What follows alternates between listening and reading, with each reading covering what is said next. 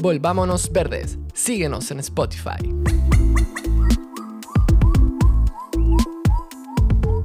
Generación va y generación viene, más la tierra siempre permanece. Canto del Eclesiastés. Hola a todos, estamos en una nueva entrega de nuestro lindo podcast Volvámonos Verdes. Como siempre agradecemos a nuestros queridos colaboradores locales, Book Bazar, una tienda de libros usados, En Barra, productos cosméticos sin empaquetado plástico y humo recolector inciensos hechos de madera residual. Y si te gusta este podcast y quieres apoyar el trabajo que hacemos, te invitamos a convertirte en patrocinador en Patreon. Vas a ser el o la primera en escuchar los nuevos episodios sin comerciales y tendrás acceso a contenido exclusivo. ¿Te quieres unir a nuestro lindo proyecto? Entonces anda a www.patreon.com slash volvámonosverdes o haz clic en la descripción de este episodio. Así es. Con Katy teníamos muchas dudas acerca del volcán Rucapillán o Villarrica, que actualmente se encuentra en alerta amarilla. ¿Qué tan peligroso puede ser que erupcione para quienes estamos en Pucón? ¿Cuál es la historia geológica del volcán? ¿Qué significa que esté en alerta amarilla? Para contestar todo esto y mucho más, invitamos a Werner Keller, volcanólogo con un posgrado en volcanología del Consejo Superior de Investigaciones Científicas de España. Es socio fundador de la Fundación Volcanes de Chile y creó en 1996 el proyecto de observación del volcán Villarrica en Internet. Vamos con la conversación.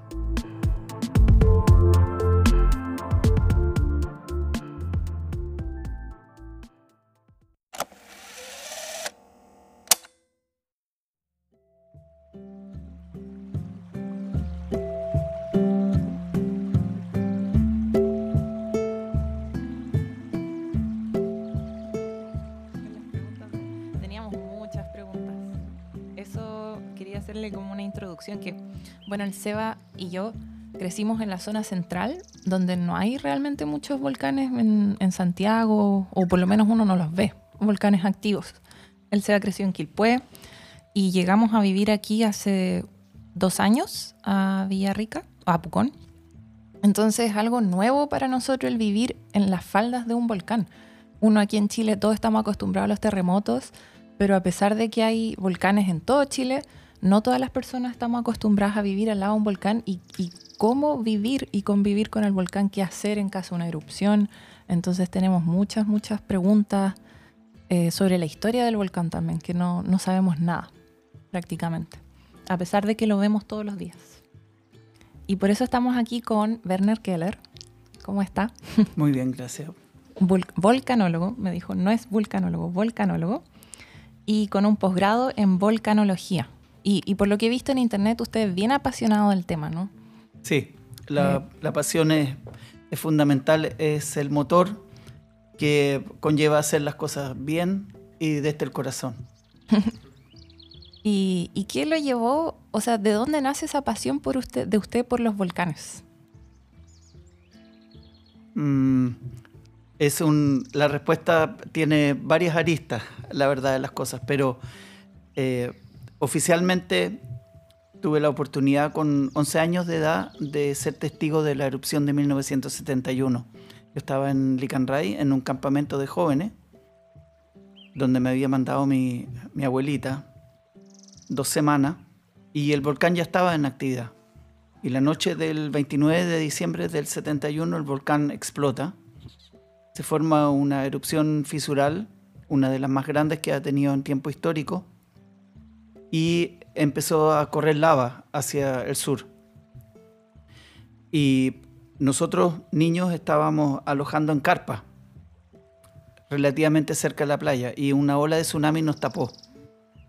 Es lo que nadie habla de que los lajares o, o los aludes del volcán, cuando ingresan a los lagos, entregan toda su energía cinética a la superficie, al agua.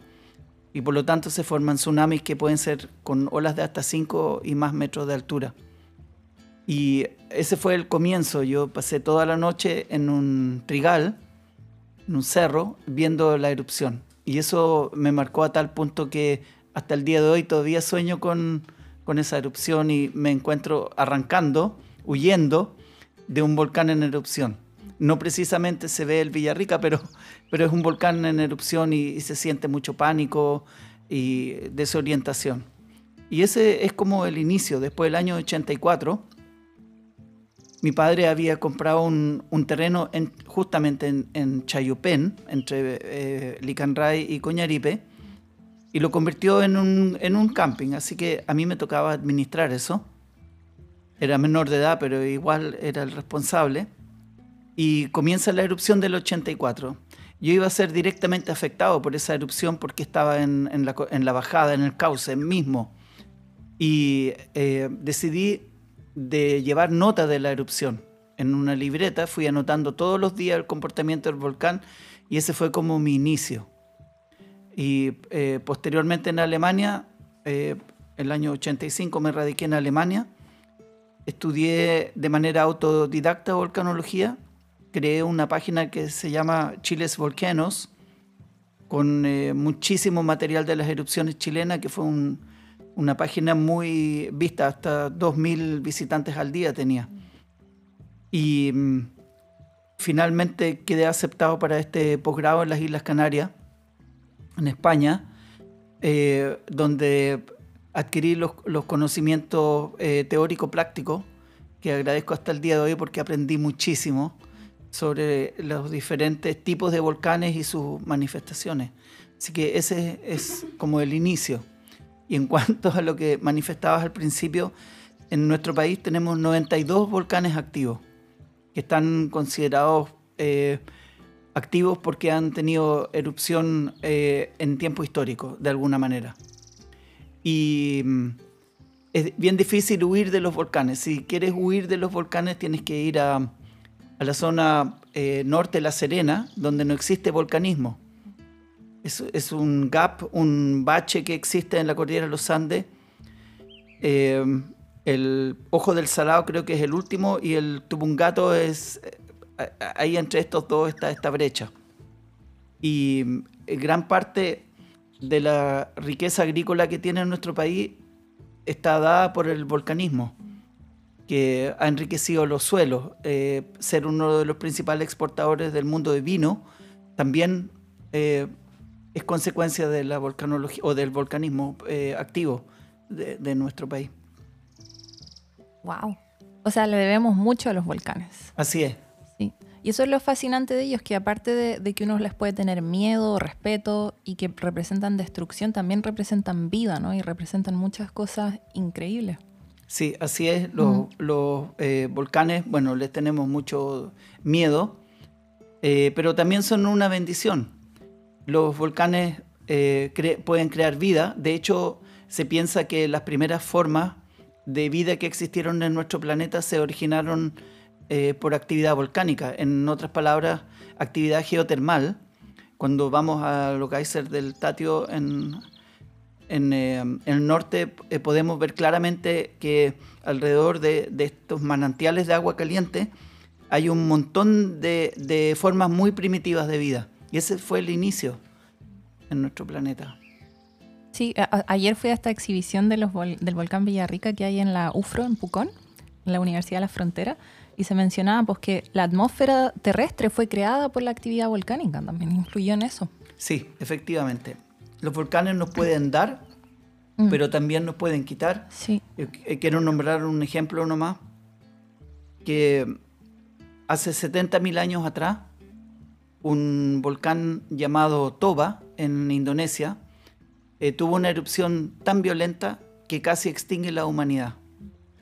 Se sabe que ocurrió este fenómeno porque han hecho estudios del ADN de los seres humanos y todos tenemos de alguna manera 10 eh, familias eh, en nuestros genes que son nuestro origen. Y por eso se sabe que coincide 70.000 años esta erupción y eh, este volcán prácticamente convirtió nuestro planeta en un invierno permanente por la cantidad de dióxido de azufre, que es un gas que causa efecto invernadero, y por otro lado las partículas que fueron eyectadas a la atmósfera. Así que los volcanes pueden dar y también quitar. Claro, y es lo que vivimos aquí en la zona de Pucón, que el volcán por ahora está tranquilito, pero no sé qué tanto tiempo se mantenga así. Y también usted ha llevado a cabo un proyecto de observación del volcán Villarrica, ¿cierto? El proyecto de observación, exactamente así se llama, del volcán Villarrica en Internet. Sí. Sí, ¿en que lo observan con cámara? Sí. el, el año 96 después de, haber permanecido 11 años en Alemania sin visitar mi querido país, el 96 llegué acá y me propuse la tarea de tratar de comprender cómo funciona el mecanismo del pozo de lava. Que cuando vemos el volcán de noche vemos que tiene una incandescencia. Ya. Eso significa, en términos prácticos, que dentro de la chimenea o los conductos del volcán hay material ígneo, es, es magma que está en estado líquido y que constituye una columna de varios kilómetros de altura. Y en la parte de arriba, eh, donde culmina la, columna, en la parte de arriba de la chimenea, en la parte superior, hay un pequeño orificio que es el que se mantiene abierto debido a la desgasificación y también porque hay corrientes convectivas. ¿ya? Eh, cuando el líquido abajo tiene calor, emerge automáticamente, arriba libera el gas y se enfría. Y yo me propuse de, de, mm, tratar de comprender cómo funcionan estos, estos mecanismos. Y, y bueno, yo creo que de, alguna manera eh, el objetivo no lo voy a lograr en, en, el, transcurso o los años de vida que me quedan, eh, porque es una tarea de muchas generaciones de comprender mejor, pero hay grandes avances y, por ejemplo, lo que ocurre hoy en el volcán Villarrica, que tenemos eh, cerca de 10 días que el volcán expulsa fuentes de lava a gran altura y 5 o 6 días no. Entonces, pero esos días que no expulsa, vemos que la incandescencia que emite es grande, pero cuando expulsa fuentes de lava, la incandescencia es pequeña. Entonces, ¿qué genera esto? es el tamaño del orificio. Y todo este mecanismo dinámico está gobernado por las burbujas de gases. Bueno, eso ha sido eh, gratificante mirar el volcán, estudiarlo y ver que tiene esa dinámica. Em, el proyecto eh, POVI, para poder cumplir su objetivo, cuenta con cuatro cámaras de observación Cuenta con dos sismógrafos y un sensor de infrasonido. explico que el sensor de infrasonido eh, es un sistema inventado por un eh, doctor en geofísica en Estados Unidos. Y cuando se produce un movimiento de aire o de gas, se produce un cambio de presión. Ese instrumento puede medir prácticamente las burbujas cuando explotan en el cráter, de qué eh, magnitud son las explosiones con qué vigor ocurren. Ha sido un súper adelanto. El sismógrafo mide los movimientos del volcán, eh, cómo, tiembla. El volcán también tiene una frecuencia de resonancia. Eh, el, el, volcán cuando está tranquilo se mueve a menos de un movimiento por segundo, o sea, menos de un hertz por segundo y eh, cuando está más activo ya pasa a dos y más movimientos por segundo. Entonces el volcán se mueve más rápido. Y después vienen las cámaras, que es el trabajo eh, más bonito y en lo cual me considero especialista, en el análisis del comportamiento en base a acelerar los videos. El, el comportamiento del volcán es muy lento. Entonces, en una noche, eh, tendrías que estar todo el tiempo mirando para comprender qué es lo que ocurrió. Pero cuando tienes videos de esto, tú los aceleras y cuando hay imágenes relevantes, tú las vas guardando y analizas qué es lo que ocurre. Y sacas muchísimas conclusiones. Y toda esta información pasa a una tabla de Excel donde se lleva una bitácora o un registro cronológico del comportamiento, donde van las fotografías, los parámetros que arrojan los instrumentos. Es un trabajo bastante complejo y también en alguna parte es agotador porque eh, tienes que dedicar muchas horas al día eh, a conseguir y interpretar la información. Cuando está nublado a la cima, yo tengo vacaciones. Eh, puedo invertir una hora, pero cuando no es así, hasta cuatro horas al día. Wow. Igual es muchos, muchos datos, me imagino, ¿no? Sí, Igual- es muchísima información. Imagínate la base de datos que tengo de imágenes del volcán Villarrica. Son más de 50.000 fotos. Yo era tan loco en los 90, yo viajaba a Chile solamente para entregar una cámara digital a un guía de montaña que tomara fotos. Y me- las imágenes me las mandaban por, por email a Alemania. Y de esa manera logré hacer un registro bastante complejo y completo de, de cómo ha sido el comportamiento del volcán en los últimos 27 años. Y más hacia atrás también. Porque este es el volcán más activo de Chile.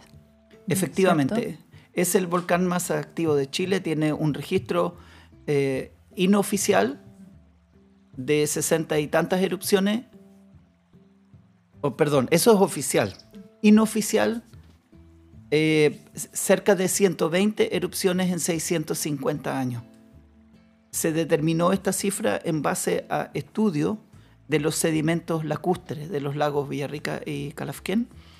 Eh, unos científicos de la Universidad Austral y eh, científicos ingleses y belgas sacaron testigos del fondo en diferentes partes y fueron eh, reconstituyendo las erupciones eh, cronológicamente de acuerdo al contenido de fierro y otros eh, minerales que, y metales que estaban incluidos en las, en las muestras. 120 erupciones en los últimos 650 años.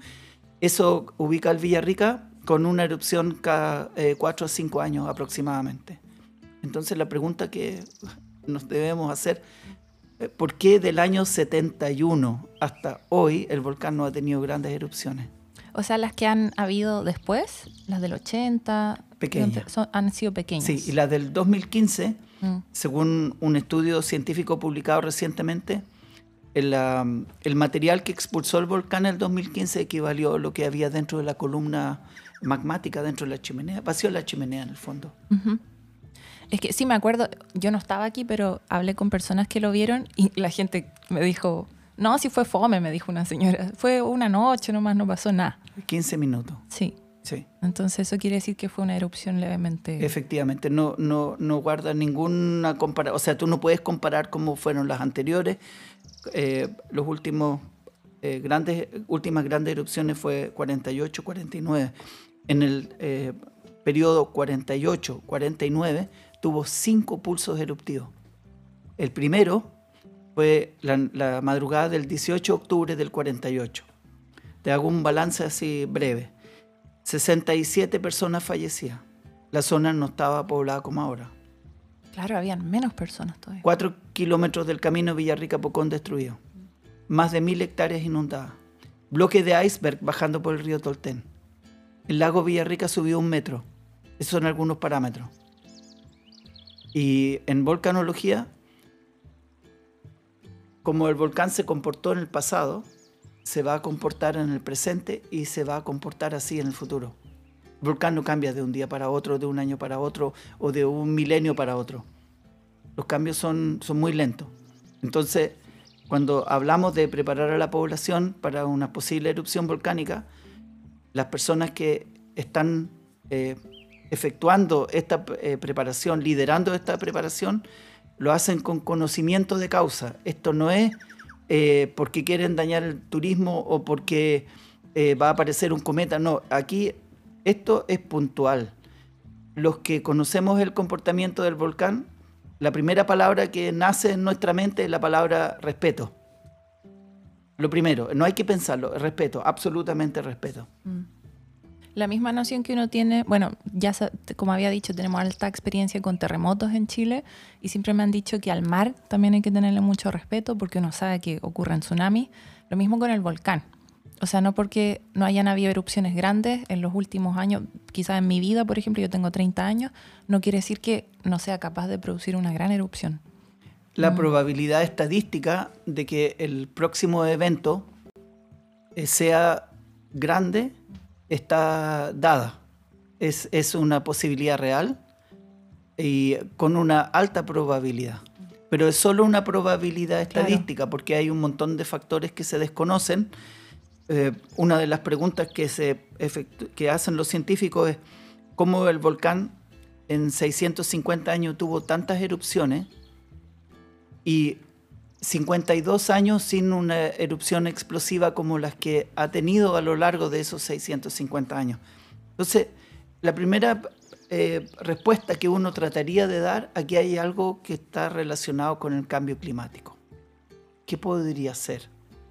Difícil pregunta, ¿no? Es difícil, pero, pero eh, es una posibilidad. Y la posibilidad apunta a que la cámara magmática eh, superficial donde se almacena el, magma del volcán. Eh, probablemente el Villarrica tiene muchas cámaras eh, dentro de la corteza donde se almacena magma que, sube. Esta cámara somera está, estaría ubicada hacia el este del volcán.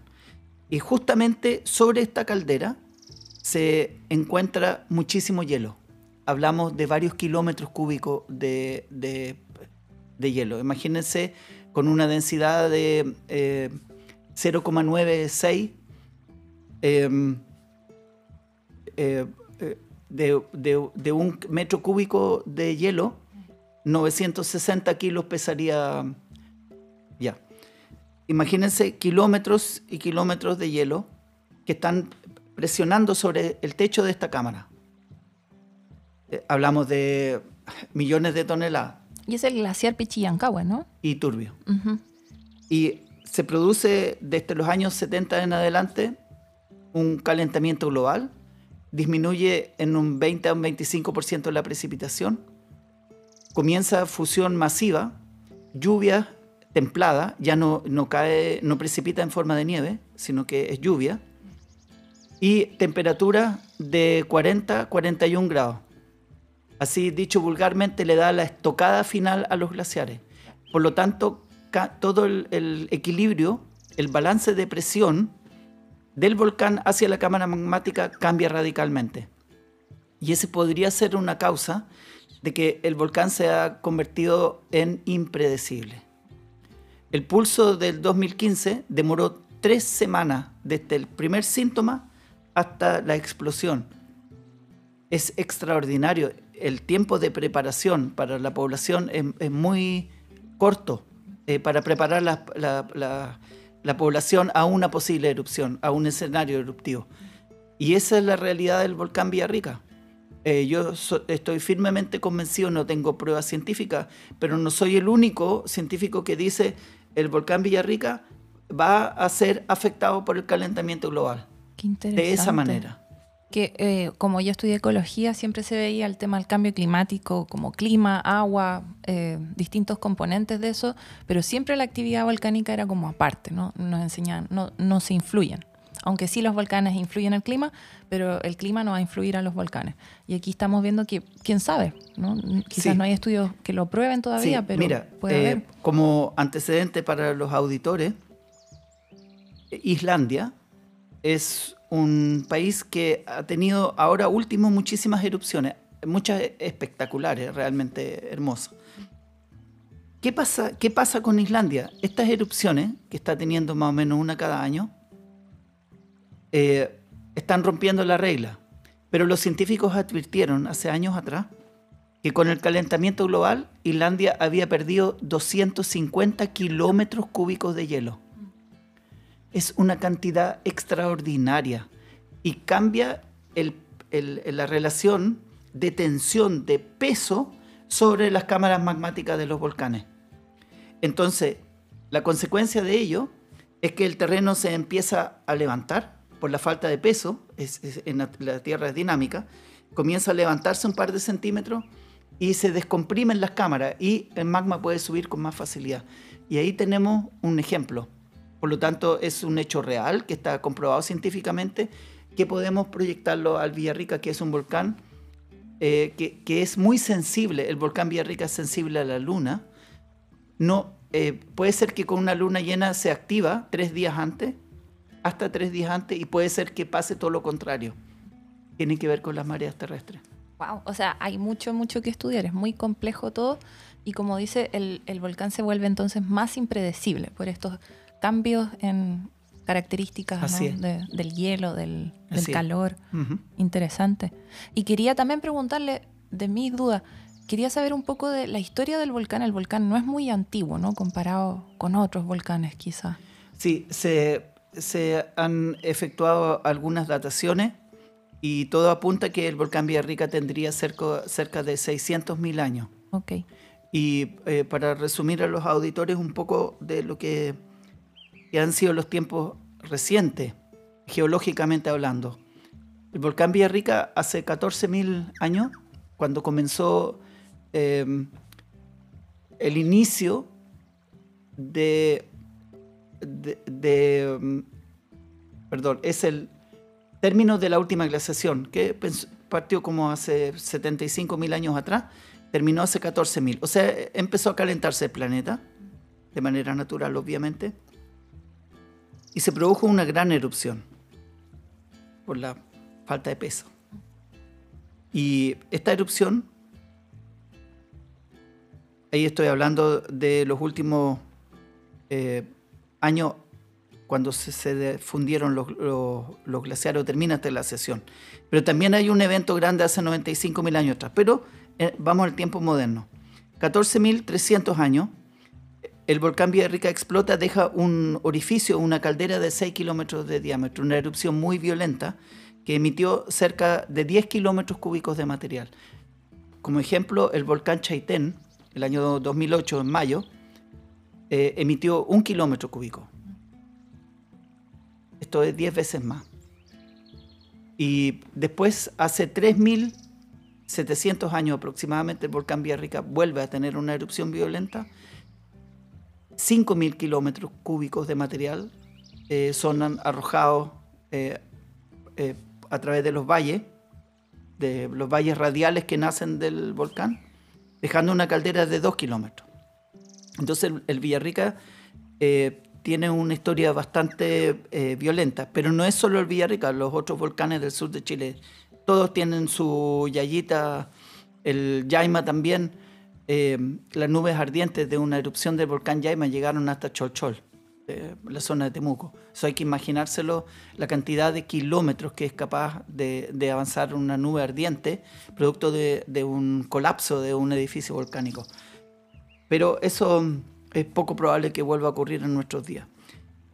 Nos trasladamos al año 1640. El volcán tuvo ahí su erupción más violenta. Los flujos de lava llegaron hasta el lago Villarrica y Calafquén. O sea, hay que imaginarse mucha lava. Y en esos años habían humanos ya, ¿no? Habían comunidades mapuches probablemente. Eh, aquí en la zona sí, porque Villarrica fue destruida. Y fue destruida por un terremoto. No se sabe exactamente dónde fue el epicentro, pero esto fue como que coincidió de alguna manera con, con- con la erupción del volcán. De ahí nos trasladamos a 1908, mil- 1909, donde las avalanchas, los aludes, los lajares, término científico del lajar, desembocaron en la poza de Pocón. Es una mala noticia. Eh, para todos los habitantes, porque eso fue ayer. Y esa es la razón por la cual existe eh, prácticamente una zona roja eh, en cuanto a peligro volcánico. La AR, eh, una pregunta, son la- los derrumbes, ¿o no? No, son, Son- los flujos de, mm, de la nieve cua- cuando hay un contacto nieve-lava o hielo-lava, se funde, genera una luz que arrasa con todo eh, que encuentra en su paso. Árboles, eh, se lleva roca, lleva sedimento, bloques de hielo, bloques de lava y baja a mucha velocidad eh, por los cauces que ya se sabe cuáles son, son todos conocidos. Y mm, ese es, el- es un término que se fue acuñado en Indonesia para describir este tipo de fenómeno. Cuando el volcán Chaitén hizo erupción, juntó muchísima ceniza alrededor y vino una lluvia torrencial a principios de mayo, arrasó con toda la ceniza, con todas las partículas y pasó por el centro de Aysén, por el pueblo. Y así que hay dos orígenes, uno que es la fusión de hielo y la otra es acumulación de ceniza y, fuerte precipitación. Pero ese es el fenómeno que más nos afecta acá en esta zona, son los lajares, las avalanchas eh, volcánicas. Eh, tiempo estimado de, de, viaje de un lajar desde la base del volcán hasta 15 kilómetros de distancia en cerca de 15 minutos. Es una mala noticia. ¡Wow!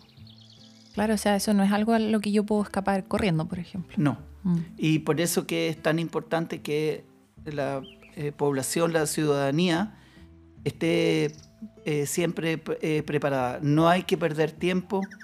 Una señora que fue testigo de la erupción del 64 en, el, en Coñaripe, la erupción ocurrió en la noche, y llovía torrencialmente, ella cuenta que les avisó un campesino que llegó corriendo a caballo que el volcán había explotado y eh, esta señora embarazada con su bebé y su hijo, junto con la vecina, escapan lo, al cerro, pero la vecina no está segura si cerró la puerta.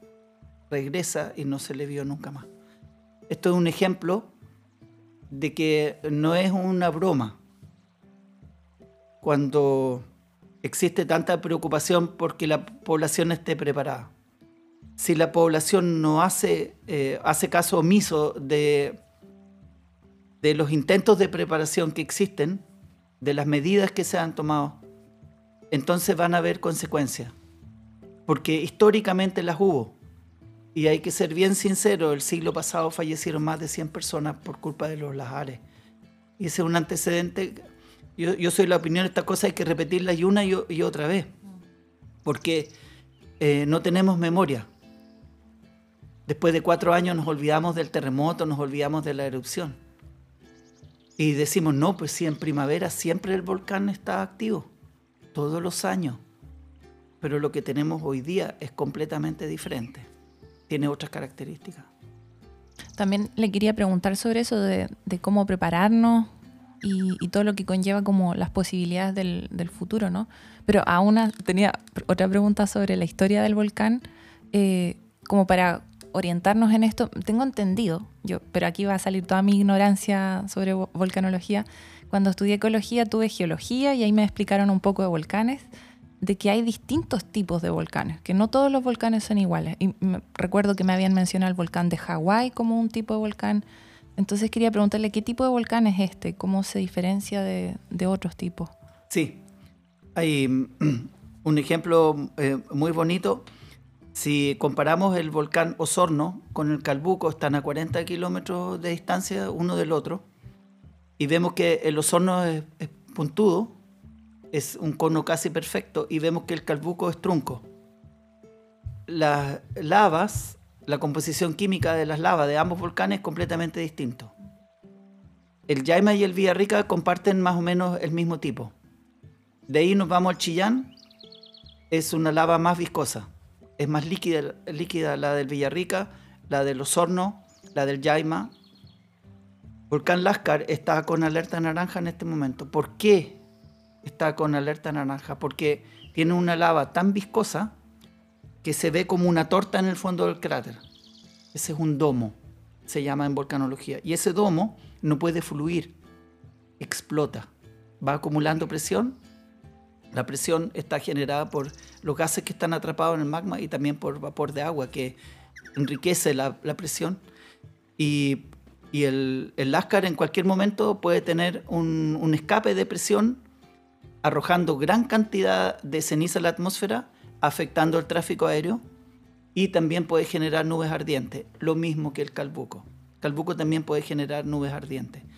Entonces, en el Villarrica hubieron eh, nubes ardientes el año 49, el primero de enero, pero llegan hasta la base solamente, son pequeños. ¿Eso se refiere a lo piroclástico o no? No, esos son eh, flujos piroclásticos. Okay. Flujos, flujos, es el nombre eh, científico técnico y eh, yo, para simplificar a los auditores, digo nubes ardientes porque se transportan a gran velocidad. Ah, esas son las que se mueven como a 100 kilómetros por hora. Sí, efectivamente, y mm. más rápido todavía. Mm. Y calcinan todo lo que encuentran a su paso. Pero en el volcán Villarrica es improbable que tengamos eh, algo así. Pero por eso digo, tiene que ver con la viscosidad y con la composición química. Y mm, es, es muy simple. Es cosa de observar la forma que tiene el volcán y sabemos si es puntúo, sabemos que la lava es líquida, si es trunco, sabemos que es explosivo. Ok.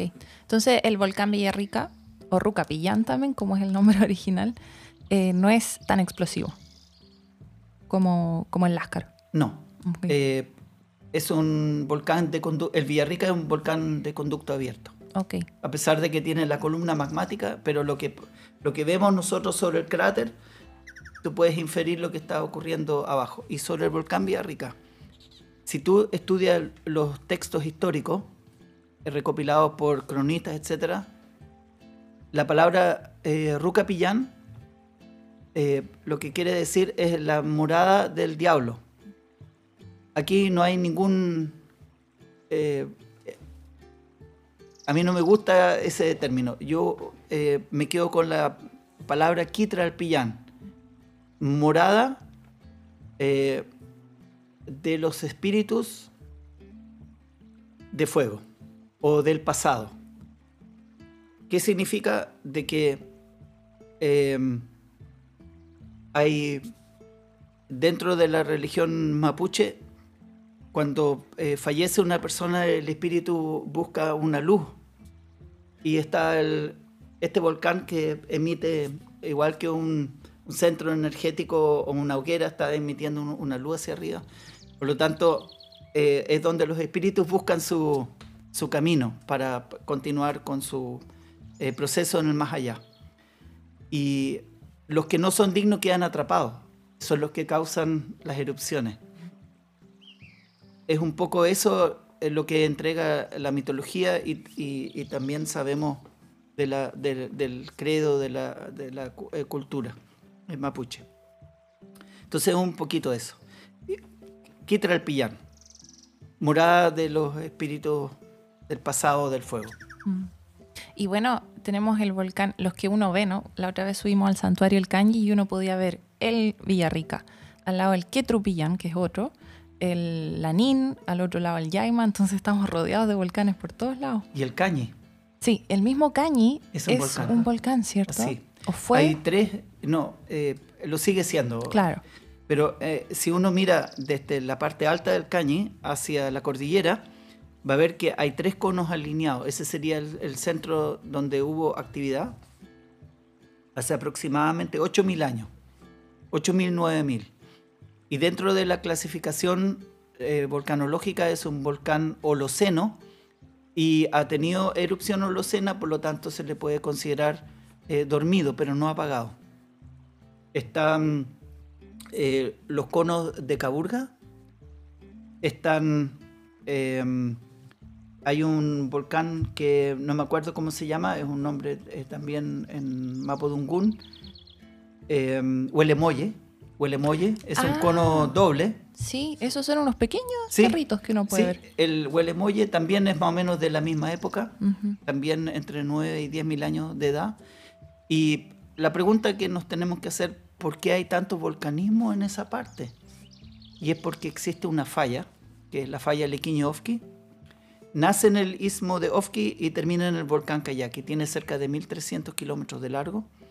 Es una falla que tiene millones de años y que de alguna manera es responsable de alimentar a los volcanes de magma. Y el Villarrica está eh, sobre esa falla, igual que los volcanes al norte al sur. Entonces la pregunta que nos hacemos, ¿por qué el volcán Villarrica es más activo que los demás? Y aquí viene la sorpresa. Resulta que el volcán Villarrica forma parte de un eje volcánico. Algunos dicen que parte en la isla Mocha. Si tú tiras una línea, hay como una continuidad. Villarrica, Quetrupillán, Lanín. Si vas a territorio argentino vas a encontrar manifestaciones volcánicas muy antiguas que forman parte de este eje volcánico. El Villarrica está ubicado justo en ese eje. Y, y es divertido observar cuando hay actividad sísmica sobre tres. Al sudeste del Villarrica, el volcán se activa. se ve que hay mm, aumento de actividad sísmica, también de incandescencia. Y tiene una zona vulnerable. El Villarrica tiene justamente eh, esa tremenda actividad por estar ubicado en ese cruce. Eso es importante que los auditores también lo sepan, que hay una explicación por qué es, es tan activo. Ok, ¿y el Quetrupillán, el Lanín, están dormidos o, o son activos? El volcán Lanín tuvo una erupción, o la última erupción hace 2000 años de atrás, y tuvo un enjambre sísmico en febrero del 2017. El volcán fue declarado eh, por las autoridades en alerta amarilla por ese enjambre. Los volcanes tienen muchos enjambres. Son diques o fisuras que se abren debajo del volcán donde asciende magma, pero que no llega a la superficie. El 90% de los enjambres no llega a la superficie, por lo tanto es una manifestación en el interior.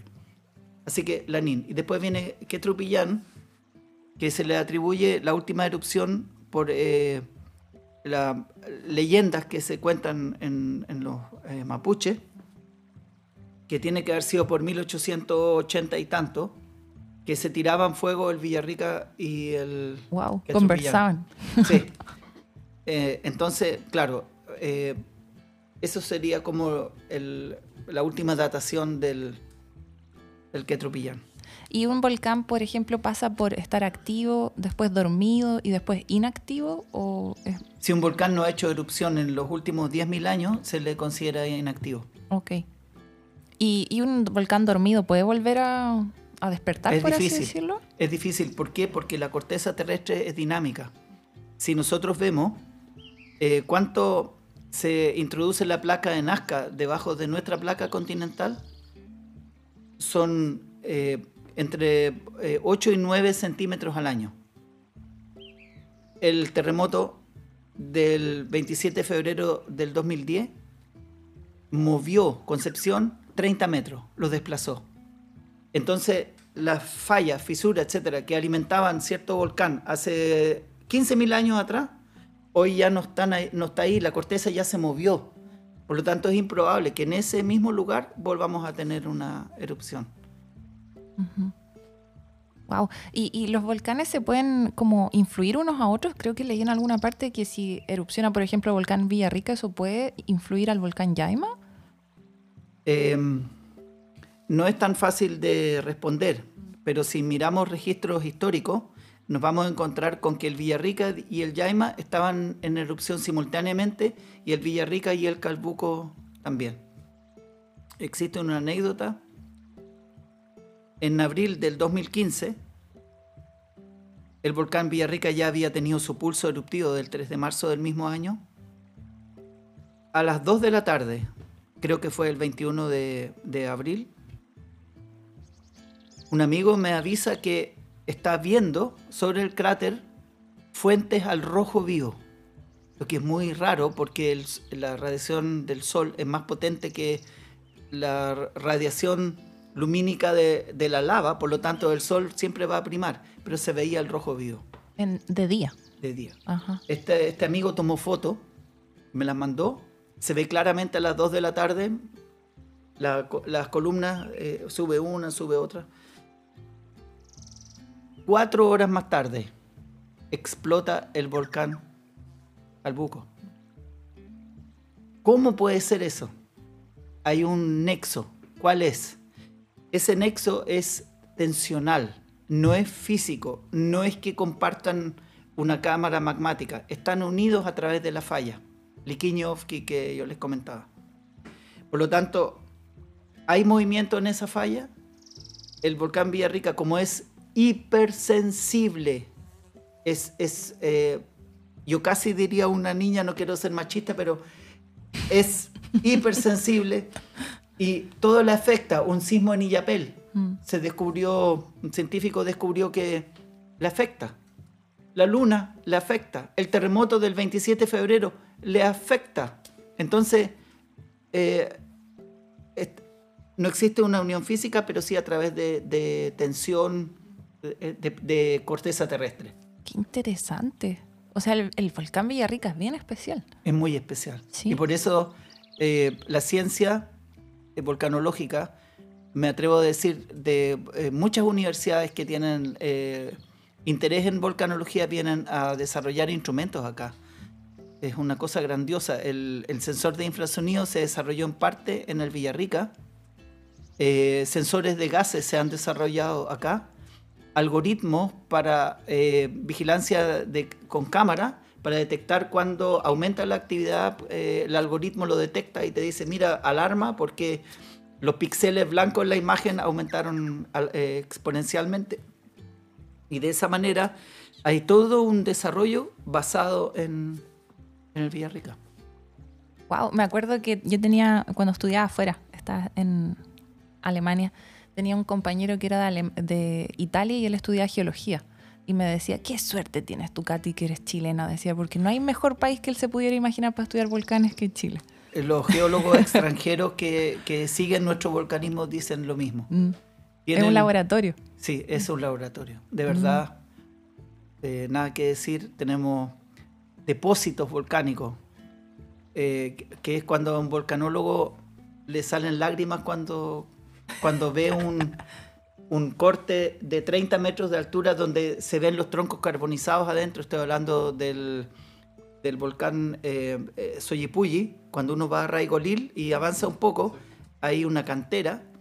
Eh, tú te bajas ahí y, lo, lo que ves eh, es eh, mundial, mundial, es, es extraordinario, es un santuario, así por decirlo. Ese debiera ser un geositio. Eso eh, aumentaría el interés de los científicos extranjeros de venir a estudiarnos acá. Desconocido este corte, no, No se sabe. no. ¿Y, y usted había dicho en alguna entrevista que en Chile no existe la carrera o la especialización de Sí. volcanología? Es- eso es un gran tema. Hay una niña en Villarrica que eh, vende revistas en la calle para financiar eh, su estudio de geología. Y le pregunté el otro día, le dije, bueno, cuéntame, ¿y volcanología? Me dice, no, por ningún motivo, yo voy a estudiar geología aplicada a la minería. Porque el, campo en, en volcanología está en la ciencia, en el observatorio volcanológico, eh, estudios científicos, eh, empresas que se dedican a la geociencia para hacer estudios de impacto y cosas así. Eh, pero el campo es, es relativamente restringido. Y efectivamente, como tú dices, no existe la carrera propiamente tal. Eh, las personas que estudiaron geología y desean aprender volcanología se especializan en el extranjero. Y el, el semillero más grande está en Bristol, en Inglaterra, donde existe un señor que se llama Steve Sparks, que es como el papá de, de nuestros científicos acá. Mm, yo tuve la suerte de, de estar en esa universidad, de conocer a este personaje, pero no como estudiante, sino que porque era amigo de un volcanólogo chileno que estaba haciendo su doctorado en Bristol. Una persona brillante, doctor Jorge Clavero, el cual no se escucha mucho, pero para mí es el más grande volcanólogo chileno. A él, en parte, le debemos el mapa de peligro del volcán Villarrica y de otros volcanes. Él estudió las grandes erupciones del pasado del, del volcán y ha hecho trabajo innovador en, en cuanto al conocimiento. Hoy es profesor universitario. O sea, falta, falta más aquí en Sí, Chile. falta más. Sí, porque estamos perdiendo mucha información y hay muchas cosas aquí interesantes que Sí, estudiar. y quiero eh, agregar que gran reconocimiento a la Universidad de la Frontera y eh, a su rector de que están potenciando la vinculación con el medio centrado en la volcanología. Y eso significa que están convirtiendo a Pucón en un polo de desarrollo. El Centro Interactivo Volcanológico de la Araucanía, inaugurado recientemente, es un hito y eh, yo diría a nivel mundial. Existen eh, de este tipo de centros en, en países que tienen volcanismo y a nosotros nos hacía mucha falta porque va a contribuir al conocimiento y eh, en torno a este centro eh, se eh, van a, dictar clases o se va a desarrollar em, estudios, se van a poder financiar, se van a realizar em, eh, preparación para eh, cierta clase de la población que, por ejemplo, tiene dificultad para entender el vocabulario volcanológico, eh, personas que están o tienen la obligación de entregar información a, la población. Y esas personas no manejan este vocabulario. Y los temas tampoco. Entonces hay mucho que hacer ahí. En las escuelas ya se está haciendo algo, existen clubes de volcanología y yo tengo la suerte eh, de que voy a eh, ser integrado en, esto. Y van a pasar algunas cosas interesantes. Qué bueno, porque eh, especialmente quienes vivimos aquí en las faldas del volcán debemos saber mucho más pues, de, su historia, de sus características, de su peligrosidad también. Así es. Y como usted decía que tiene una alta probabilidad de tener una gran erupción sí. y que tenemos que saber qué hacer me parece que eh, vuelven a habitarse zonas donde se sabe que antes hubo Ares, como usted decía, que son zonas peligrosas o zonas rojas, y, tenemos gente viviendo en esas zonas. Sí, lo, mío y mm. la fundación, lo, o lo nuestro, es el peligro volcánico. El, el, peligro volcánico está dado por la historia del volcán, su comportamiento. El estudio está centrado en el volcán. En cambio, el riesgo es lo que tú mencionas. Las leyes que regulan el poblamiento, el, de cómo se desarrolla la región, ese es otro aspecto. Yo no quiero comentar mucho sobre el riesgo, pero sí puedo decirte que existe ahora una ley que regula esto. Gracias a Dios vino eh, tarde, pero está. De ahora en adelante ya no va a ser fácil que tú construyas una casa en un lugar que está sometido a, riesgo. Y lo importante, recalcar acá, es que están pasando cosas. E, eso es importante. Y sí, es, muy tarde, hay que decirlo.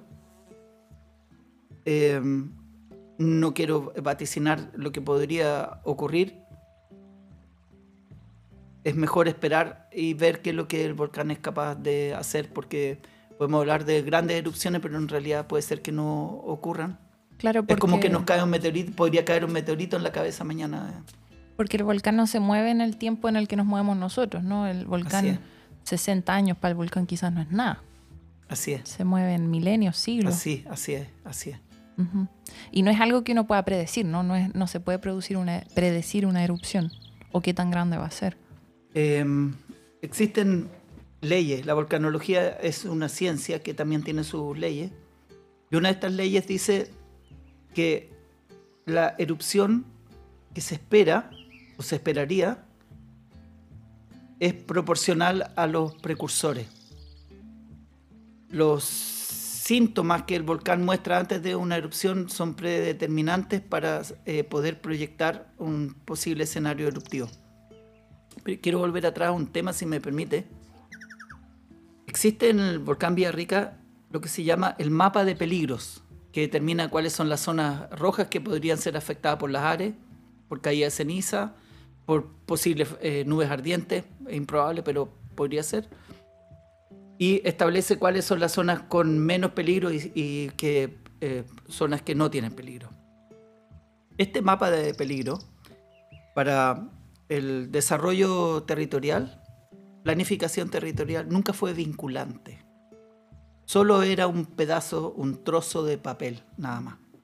Salió una ley y esta ley establece que el mapa de peligro a partir de ese momento es vinculante. Ese es el mensaje de que ya no se va a poder pasar a llevar, a pisotear la naturaleza de la manera que lo hemos estado haciendo. Como decimos vulgarmente, meternos en las patas del caballo. Probablemente si hay una erupción y va a haber un borrón, la cuenta va a ser nueva y se va a gestionar de manera diferente. Va a estar esa ley y esa ley va a determinar aquí no.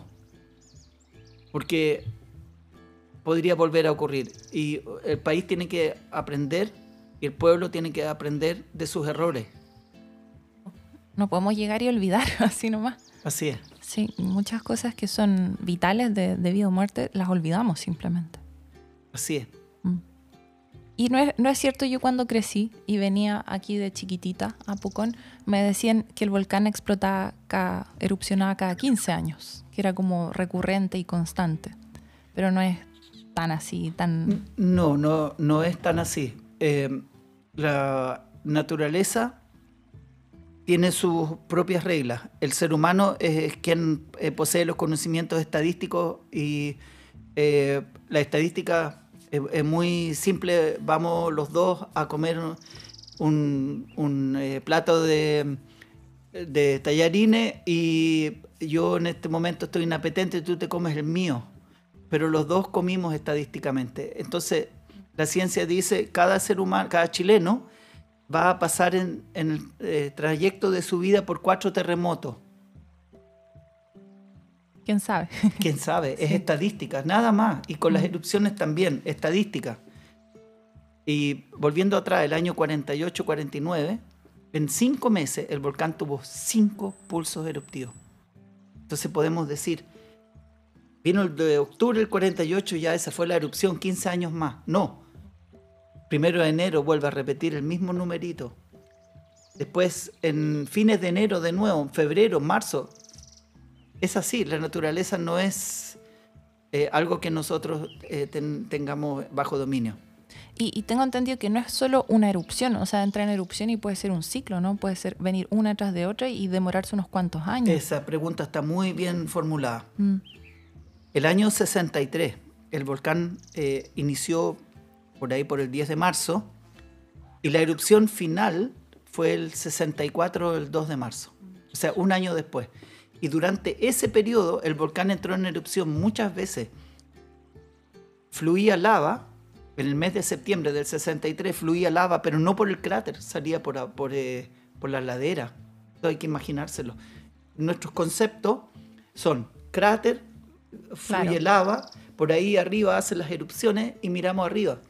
Pero resulta que el volcán es más que eso. El volcán es un queso suizo. Mm. Está compuesto. De materiales que han sido arrojados de manera aérea. Hay flujos de lava y esos materiales no están compactos. Por lo tanto, el edificio está sometido también a movimientos constantes, estructurales. También cuando sube magma, el volcán también se, se mueve. El volcán se infla y después de una erupción baja. El 2015, el volcán Villarrica se infló 5 centímetros, se levantó. Cuando fue la erupción, de ahí bajó. Wow, es súper dinámico, va cambiando. Totalmente dinámico. Que uno tiene la idea. Yo siempre he visto una montaña, por ejemplo, como algo que es eterno y nunca cambia, pero en el caso del volcán, ¡puh! es muy dinámico. Sí. Y tiene un gran, gran, gran, como usted había dicho, glaciar que yo me impresioné. Había leído en la página web de ustedes que es es muy grande el glaciar, tiene sí. mucho, mucho hielo. Hay un estudio del año 2004 realizado por el Centro de Estudios Científicos de Valdivia. Eh, este estudio fue liderado por Jorge Clavero, por eh, eh, Gino Casasa y no me acuerdo del, del tercer señor que estaba en este estudio. Ellos aplicaron radar para determinar los espesores y poder calcular el volumen. Llegaron a la conclusión que el volcán tenía eh, 3 kilómetros cúbicos más o menos 1,5, una cosa así. Entonces, hablamos de 3 a 4 kilómetros cúbicos de hielo. Es una cantidad impresionante. Es un bloque de hielo de un kilómetro de ancho, un kilómetro de largo y 4 kilómetros de altura, 4.000 metros de altura. Un bloque gigante. Si lo tuviéramos al frente, nosotros sería inimaginable ha perdido gran parte de eso, digamos que tres cuartas partes o la mitad, pero todavía está el potencial. Y cuando vemos el volcán de este Pucón, vemos el volcán de este Villarrica, de este Licanray, eh, vemos grandes superficies de color negro desprovistas de nieve. El problema está atrás. hacia el este, hacia el, oriente, donde existe esta gran acumulación. Y esa acumulación tiene suficiente potencial para causar muchísimo daño. No debemos olvidarlo. Y ese glaciar me imagino que igual es antiguo, no, no se derrite en cada erupción, no desaparece completamente. No. Los piroclastos, que son los materiales que arroja el volcán en una erupción, los arroja a través del aire. Si fluyen es lava, pero a través del aire, el viento en una erupción transporta estos materiales y cubre completamente los glaciares, formando una capa protectora. Esa capa eh, es un muy mal conductor de temperatura. Eso significa que puede incluso correr lava encima y no se va a derretir el glaciar. Y esos materiales, en la medida que el glaciar eh, tiene su dinámica, arriba cae nieve, se deposita nieve, el glaciar avanza por peso, abajo se derrite, se van acumulando esos materiales. Eh, simplemente contarles a los auditores que todo en el volcán es materia de estudios científicos, que hay muchísimo que estudiar. Y ese estudio del 2004 justamente arrojó esos resultados, que hay un gran potencial que todavía sigue latente hasta el día de hoy. Y bueno, también había escuchado que cuando el volcán se encuentra cubierto de nieve y, y si en el caso de que erupcionara, eso también es muy peligroso, ¿no? Por el derretimiento de la nieve. Así es. Se formarían estos lahares que decía. Efectivamente, así es. Ujú. Que caen muy rápido también, uno no alcanza a escapar. es un poco como las películas de gringas, como de, no, no ciencia ficción en este caso, pero como de fin del mundo, ¿no? Uno se puede imaginar un escenario bien catastrófico en el caso de una erupción potente. Cuando ocurre una erupción, eh, suponiendo un escenario acá, hay muy poco tiempo para reaccionar. Y por eso que es tan importante que cada uno que está sometido a peligro tenga claras las cosas. Llave de la casa en la mochila, radio a pila, medicamentos que se necesitan, agua, eh, galletas, lo que necesite para comer, barritas de cereal, lo que un niño necesita, abrigo, y tener eh, conversado con, con, eh, la familia que en caso de una emergencia no van a poder comunicarse por celular porque va a colapsar el sistema. Todo eso tiene que estar eh, previamente conversado y eso es lo que las autoridades hacen hoy en día y cada vez que hay una alerta como la que está vigente ahora para el volcán Villarrica, la gente tiene que tomar conciencia que tienen, tienen, se lo digo como volcanólogo, tienen que tomar las medidas del caso. Claro, no es, no es Estar de ex- ser exagerado, es, es prepararse para el caso Sí. de que ocurra. Cada persona tiene la obligación moral, ética, sobre todo los que son responsables del grupo familiar. Tomar la familia con los niños, con la mochila y ver cuánto se demoran en llegar a su punto de evacuación. Conocer el camino, porque puede ser que cuando tengan que evacuar, que tengamos un, un- un caso real, ni siquiera va a haber luz, porque probablemente se va a destruir por cortocircuito, por la ceniza, eh, algún transformador. Todo eso tienen que conocer el camino, cuáles son los obstáculos y el tiempo que demoran en llegar y conocer su punto de evacuación. Se ha hecho este ejercicio con los niños, pero no con los adultos.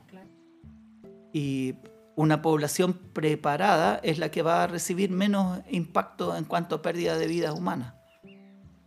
Y tengo entendido que si uno está en la zona de Pucón, lo ideal, eh, decían, zona de evacuación sería hacia la península. No es, lo ideal no es subirse al auto porque probablemente van a haber tacos en ese momento. Mejor ir caminando o en bicicleta quizás. Sí, yo eh, no, no voy a, a conversar sobre eso, pero Claro. eh, no, no me compete eh, criticar ni, ni dar consejos porque eso lo hace la autoridad. Eh, efectivamente, los calabozos y la península son los puntos de evacuación que se han determinado para, para, para Pucón. Pero bueno, la información, si uno la busca, me parece que está en la municipalidad de Pucón. Uno puede buscar qué tiene que tener en la mochila de emergencia. Sí, está en la página de Senapred. también. Sí, los puntos de evacuación, donde Eh, uno temporales tiene que ir. está- están y se están buscando nuevos en este momento. Sí. Entonces, idealmente las personas se tienen que informar activamente sobre Sí, esto. eh, por con motivo de la pandemia, nadie sabe realmente cuánta gente se vino a vivir aquí a la, a la zona lacustre. Eh, ni siquiera una estimación. Entonces, esto ha hecho que el riesgo aumente considerablemente. Y hay hoy en día eh, población eh, residente en lugares donde no lo había para el 2015, eh, por decenas o cientos de loteos nuevos que, que hubieron este- en estos últimos años. Por lo tanto, ahí están determinando puntos nuevos. Son puntos temporales de, de evacuación. Lo interesante es que me pregunto, a pesar de todo esto que el volcán Villarrica representa un peligro, hemos decidido aún así vivir aquí. Entonces, eso quiere decir que usted, usted por ejemplo, sabe, conociendo el riesgo, eh, aún así piensa que vale la pena vivir aquí, ¿no? Le gusta eh, o, por su fascinación también por los volcanes. Eh, yo yo eh, personalmente vivo en una zona que está de color amarillo, o sea que de peligro amarillo, no es rojo. Y mm, yo nunca me he cuestionado si viviría en una zona eh, roja o no, eh, porque hay que decirlo que esto que nosotros vemos acá, del crecimiento urbano, demográfico en la zona lacustre es un fenómeno no solo nuestro, es un fenómeno que se da a nivel mundial en los volcanes activos. Por nombrar algunos, el volcán Etna, viven más de dos y medio millones de personas en zonas eh, donde hubieron fisuras eruptivas en 1700 y tanto, una fisura de varios kilómetros. Hoy en día hay edificios encima. El espacio tiene un, valor y la humanidad se está expandiendo. Y estos espacios, a pesar de ser de, de peligro, aumenta el riesgo porque la gente simplemente ya no tiene más espacio y va ahí y construye. Suiza es un país donde se producen muchísimas avalanchas. Donde históricamente han bajado avalanchas, los antiguos suizos no construyen, obvio, porque los van a perder. Pero esos terrenos existen y son baratos. Viene alguien de la gran ciudad y dice esto es una ganga y se lo compra, construye un hotel encima. Y el invierno que sigue, leemos en la prensa 50 personas desaparecidas debajo de una luz de nieve.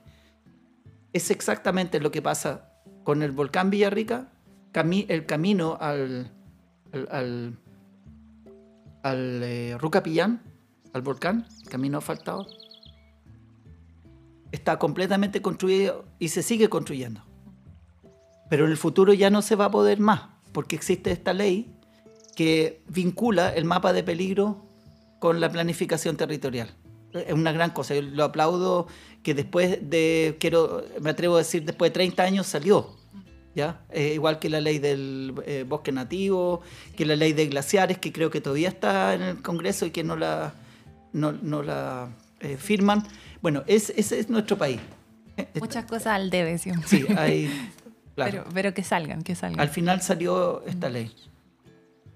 Las personas, entonces, por manera natural, van a expandirse y, habitar estos, estos lugares. Es solamente es evitable cuando el Estado toma un protagonismo y regula las cosas. Y también a través de, bueno, esos proyectos que había mencionado de la UFRO, de lo que hace usted, quizás este episodio también está pensado para hacer que las personas, eh, no, ya que no tenemos memoria, especialmente los que venimos de lejos, nos vinimos a vivir acá y no sabemos eh, dónde están las zonas de riesgo, de peligro, pero que nos hagamos más conscientes de ello. Sí, es, Mm. eh, si tú me preguntas que cuál es la misión, es, se resume en una palabra, informar. El volcán hizo una gracia, se informa. Y los seguidores que yo tengo en internet son un chiste. Eh, yo veo cómo van creciendo todos los días y realmente eh, me pregunto, ¿acaso la gente no quiere estar informada? Es, es- ridículo. absolutamente ridículo.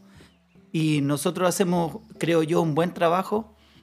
Las mejores eh, imágenes o la mejor imagen, eh, si tú quieres saber qué pasó con el volcán Villarrica antes de ayer, eh, a las 5 de la mañana, la imagen está ahí.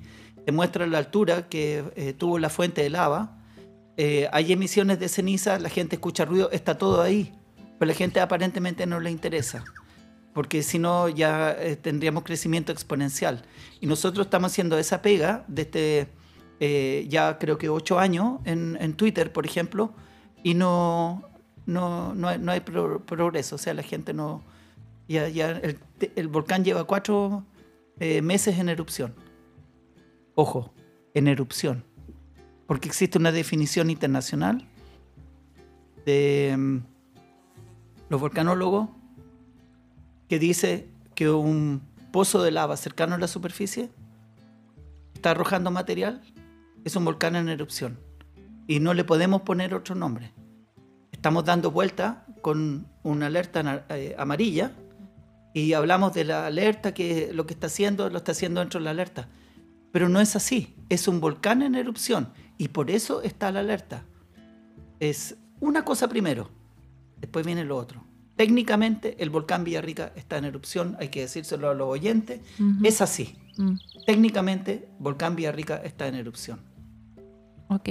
Y estamos en alerta amarilla, como había dicho. Existe una alerta que fue declarada el día 8 de noviembre, que pesa sobre el volcán, y esta, este semáforo de alerta permite de que los organismos que coordinan una emergencia, una crisis volcánica, eh, empiezan a preparar a la población. Nadie sabe si vamos a pasar a naranja o no, pero eh, corresponde a este eh, nivel de semáforo hacer los preparativos que se están haciendo. Sí. Y eventualmente podría escalar a alerta naranja y después alerta roja. Que... efectivamente, que ya sería un volcán inminentemente inminente a una erupción o erupción propiamente tal. Mm. Y bueno, ya quería también comentar un, quizá una de las últimas cositas. Usted había mencionado que, no, no, no usted había mencionado, pero en una entrevista vi que eh, se siguen haciendo subidas al volcán y siempre se están haciendo, ¿no? Y la gente sube muy cercano al cráter también. Hasta, hasta el día de hoy quizás se siguen haciendo. Em, hay un, antecedente, porque la subida cráter eh, tiene un capítulo especial dentro de la historia del volcán Villarrica o el aspecto volcán Villarrica como, como producto propiamente tal o como, como objeto, llamémoslo así. Está la parte científica, está la parte peligro, pero también está la parte turística. En la parte turística, entre el año 2011 eh, y 2019 hasta la pandemia, 120 mil personas ascendieron al cráter. Es una cifra extraordinaria. Eso, eso significa de que es uno de los cerros más ascendidos del planeta. ¿ya? Más que el Monte Everest. Mucho más que el Monte Everest. El Monte Fuji, que es sagrado en Japón, el número uno. Y por, ahí en eh, tercer, cuarto lugar está nuestro volcán Villarrica. Por lo tanto, el volcán Villarrica ha sido un polo de desarrollo turístico que ha dejado muchísimo bienestar a la familia y a las personas que viven y trabajan acá. Son 34 agencias que trabajan en los ascensos, o sea, que ofrecen ascenso, 250 guías de montaña vinculados a esta actividad. Cuando se declara la alerta, el 8 de noviembre, de acuerdo a esta nueva ley, todo aquel que asciende o eh, traspasa el perímetro de seguridad establecido por Serna Geomín es eh, sujeto a una multa de millón y medio aproximadamente. Antes no era vinculante, ahora sí lo es. Por lo tanto, de acuerdo a la actividad que tuvo el volcán en el mes de diciembre, específicamente 31 de diciembre, tuvo fuegos artificiales para celebró antes que nosotros el año nuevo el volcán Villarrica. Las autoridades decretan una zona de exclusión de un kilómetro. Nadie puede acercarse a menos de un kilómetro del cráter porque puede caerle una roca en la cabeza. El, el volcán cambia muy rápidamente su comportamiento. Así que ahí es donde existe esta restricción. Por lo tanto, las agencias ya no pueden ascender hasta el cráter y ofrecer este producto y los 250 guías de montaña ya no pueden trabajar en esta actividad. Por lo tanto, tiene un costo altísimo. Y ahí una vez más se pone en la balanza semáforo de alerta, nadie sabe en qué va a terminar y por otro lado hay una restricción para el turismo, eh, que implica que el, el conjunto turístico eh, tiene una oferta menos y por lo tanto afecta el bolsillo de los que vivimos acá, de las personas que, que subsisten en, en torno a, este, a esta actividad. Y eso es interesante porque hay una acción y una reacción. So, es, es bipolar en el fondo que decimos, claro, chuta, el volcán, pero también pensemos en, Claro, sí, en esa gente. hay que tener en cuenta el riesgo. Sí.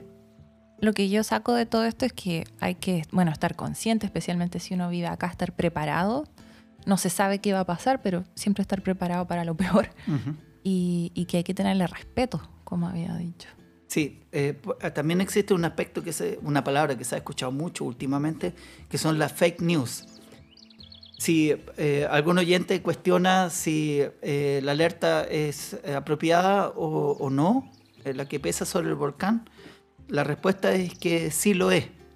Y me gustaría explayarme cortito sobre Sí, no hay problema. cuál es la causa. Mm. El volcán Villarrica tuvo su última erupción en el año 2015.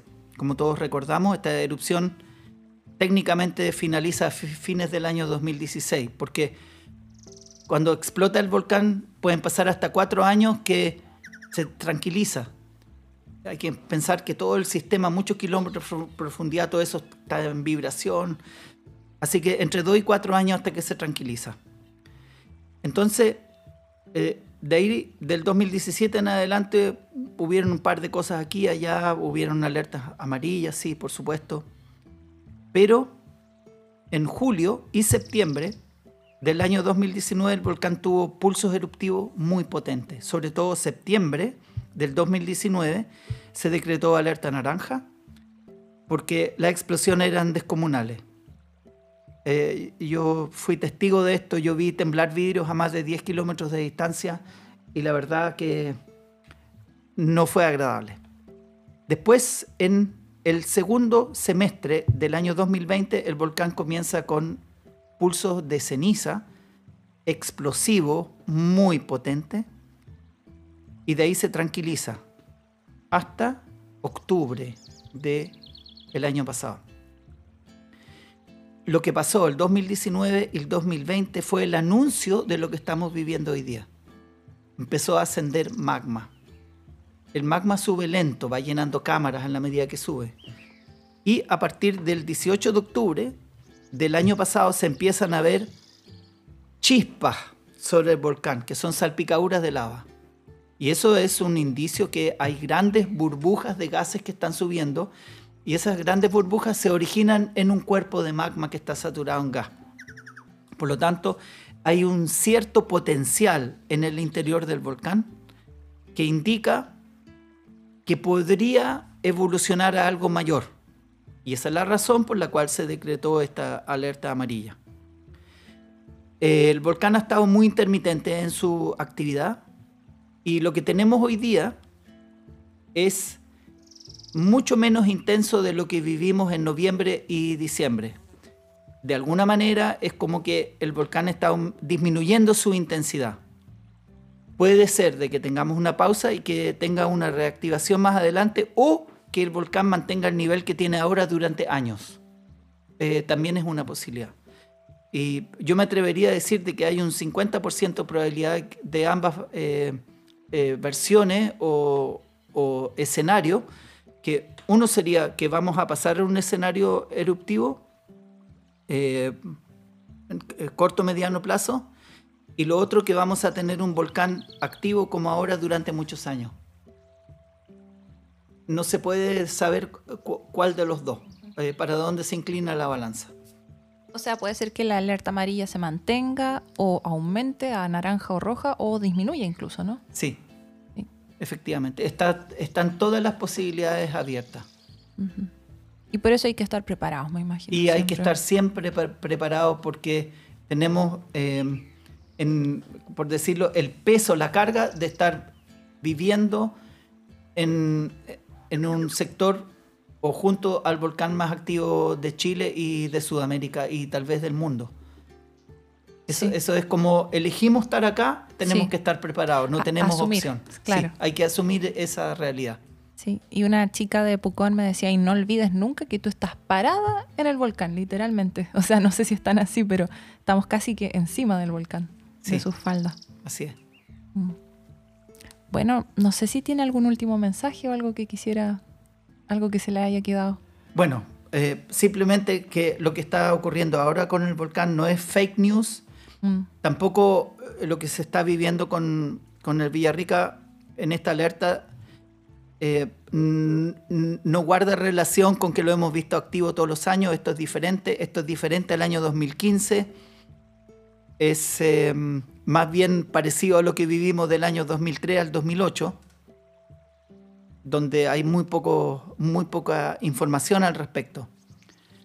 Y que mm, los volcanólogos hacen todo lo que está a su alcance, poniendo lo mejor de sí, de su tiempo, de su conocimiento, para tratar de entender el comportamiento del volcán y poder prever futuros escenarios. Me consta que eh, es así y que vamos a, a tirarle buenas vibras para que no tengamos que lamentar nada grave y que y si el volcán hace alguna gracia que sea que nos dé tiempo para prepararnos y para que no tenga un gran impacto. claro, que estemos preparados para lo que sea que ocurra. Bien, y ojalá este episodio le, le sirva a las personas para informarse, que se interesen más, que descubran y que se preparen también. Sí. Así es, Bien, muchas gracias, Werner, fue muy interesante. no hay de qué. Sí. Y gracias por, tu, por su trabajo también. Agradecemos a nuestros colaboradores que son Book Bazar es una librería ubicada en Pucón de libros usados. Tienen una gran variedad de textos, desde novelas, biografías, libros especializados, autoayuda, espiritualidad y mucho, mucho más.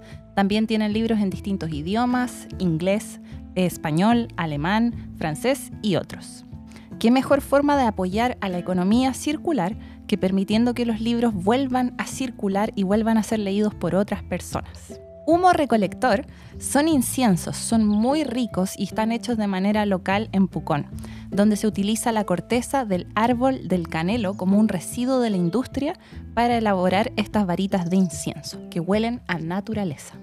En barra son productos cosméticos como champús, acondicionadores, jabones y otros productos en barra, sin empaquetado, son basura cero, biodegradables, 100% veganos, no testeados en animales y son súper buenos. Muchas gracias a Book Bazar, en barra y humo recolector por apoyarnos. Muchas gracias a todos nuestros auditores y que tengan una buena semana. Chao.